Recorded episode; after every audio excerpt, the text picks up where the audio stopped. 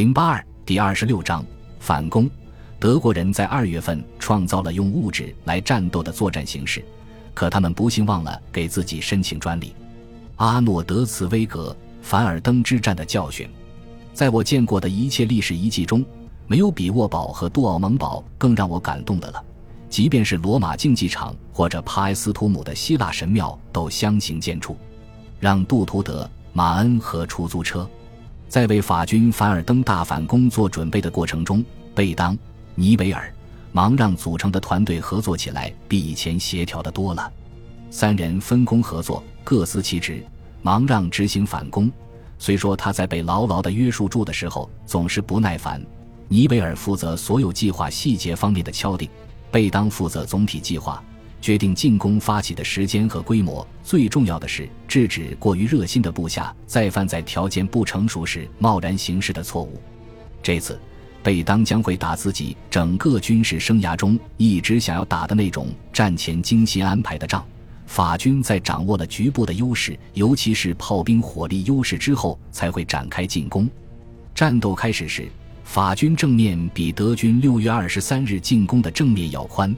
目标直指杜奥蒙堡本身，第一线将动用三个师，背后另有三个师作为二梯队。贝当从法军战线的各个角落调集了总共六百五十门大炮，其中一半是重炮。最重要的是，其中还有所谓的超级重炮。五月，芒让的三百七十毫米大炮在杜奥蒙堡面前无能为力。早在那时。贝当就已经开始催着霞飞要威力更大的重炮了。现在，法军终于调来了两门崭新的四百毫米列车炮，藏在远离前线的伪装网下。这些施耐德·克鲁佐制造的庞然大物，拥有更远的射程和更大的穿透力，是法国在战争期间拥有的威力最大的武器，比克鲁伯的大搏杀更加致命。整个九月和十月初。法军在凡尔登的弹药输送列车络绎不绝，为炮兵群运来大约一万五千吨炮弹。这次，正如贝当过去所说的，法军士兵不用在没有炮火支援的情况下唱着马赛曲跃出战壕冲锋了。尼维尔作为一名炮兵将军，他的贡献是组织了徐进弹幕进攻的突击部队可以跟在后面推进，这是徐进弹幕战术在战争中的第一次亮相。步兵在野战炮打出的弹幕后面七十码，重炮弹幕后面一百五十码，保持恒定的每四分钟一百码的速度前进。部队和炮火将一起推进，就像农村里不停打鼓的连家一样。徐进弹幕战术要想成功，步炮之间就必须保持前所未有的完美协同。尼维尔为了做到这一点，准备挖六英尺深的坑道，把电话线埋起来。这样，至少电话联络这一次不会被炮火中断。这项任务的工作量特别巨大，攻占杜奥蒙堡的任务交给了居约德萨兰的第三十八师。这个师主要由芒让钟爱的非洲部队组成，其中包括两个未经战火考验的塞内加尔营。他们是高大、坚强、无畏的战士，他们对待战俘的态度让德国人非常害怕。他们于九月开到凡尔登战场。在刚见到新奇的焰火表演时，兴奋得像孩子一样。其后，他们被派去进行一次小规模的进攻战，目的是看他们能干些什么。他们一下子跑得到处都是，完全不受军官的控制，攻下了几处德军阵地，杀掉了所有俘虏。然后，德国人从最初的恐慌中回过神来，架起机枪。可怜的非洲人从没见过这么密集的火力。完全无法理解这么多子弹是从哪儿来的，在困惑中全都挤作一团。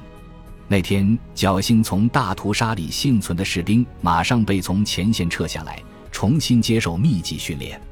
这次不幸之后，法军按照炮兵训练同样的严格要求来训练步兵，以便让他们习惯进攻中将要遭遇的敌人火力。法国人在巴勒迪克附近的斯坦维尔。建立起战场的模拟地形，其中设有杜奥蒙堡的一比一模型。进攻部队在这里反复演练，直到闭着眼睛也能对战场地形了如指掌。同时，贝当和尼维尔下定决心，一旦夺回杜奥蒙堡，绝不能得而复失。他们尤其吸取了沃堡的教训，给凡尔登的部队调来了一名曾参与组织巴拿马运河工程淡水供应的法国工程师。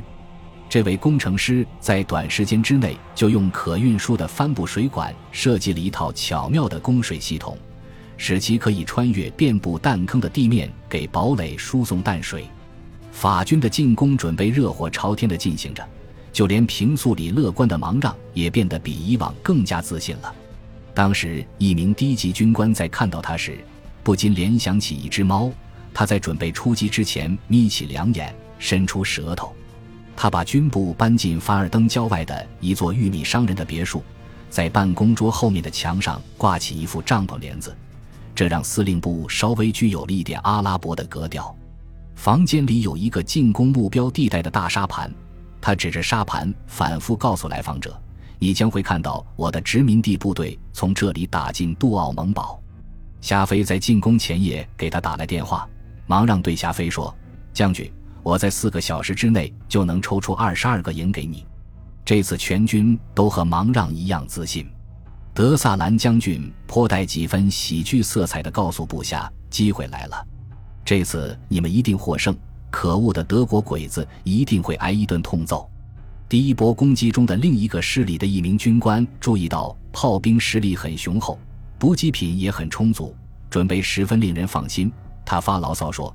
要是我们在开战时能有这么多供给，我们现在肯定早已打出法国了。皇太子的阵营中则呈现出一幅完全不同的景象。进攻时，军队里的兴奋已经让位于丧失了主动权，知道敌人将会反攻的不安全感。高级军官们知道，新的最高统帅部只是在等待一个心理上合适的时机，放弃目前在凡尔登占领的前进阵地。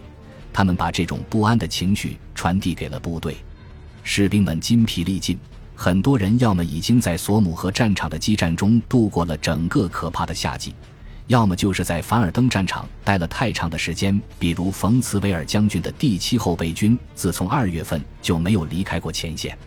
德军在人力资源上的劣势，从未像现在这样显露无遗，在物质上也显示出后继乏力的征兆。磨损的大炮打出的炮弹，在飞到预定射程之前就掉下来了，经常打在自己人阵地上，而这种误击现象迄今为止都是法军的专利。与此同时，据守暴露的前线堑壕的部队状况一天比一天糟糕，法国人已经持续炮轰了好几个星期芒让馆，这叫不能刀枪入库，成功的让德军没有时间加固工事或者架设铁丝网。其后。雨水渗透进被炮弹打松的土壤里，在凡尔登地区糟糕的秋季天气里又冻起来，再融化，再上冻，比芒让的大炮更能有效地让整段德军战壕坍塌。日复一日没完没了的雨水，夜晚的霜冻，极大地打击了士气。德军士兵不断因为双脚冻伤而被送进后方医院，还有一些士兵故意吃腐烂的马肉，希望自己能进医院。他们为了离开凡尔登不择手段。到九月份，德军的逃兵之多达到了前所未有的数量。冯诺赫夫将军下达过一份特别命令，要求对怯懦行为绝不姑息纵容。在第五集团军的军官们的记忆中，德军的士气自开战以来从未如此之低。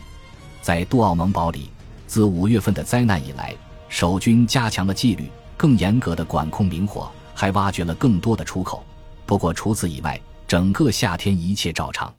堡垒里总是挤满了来来往往的部队，法军不停的炮击并没有对部队的调动产生多少影响。不过好几个月以来不间断的炮击，至少逐渐做到了一件事：保护杜奥蒙堡的覆土一英寸一英寸的被磨掉了。里面的守军不知道。强大的杜奥蒙堡现在就像头发被部分剃掉的大力士参孙。本集播放完毕，感谢您的收听，喜欢请订阅加关注，主页有更多精彩内容。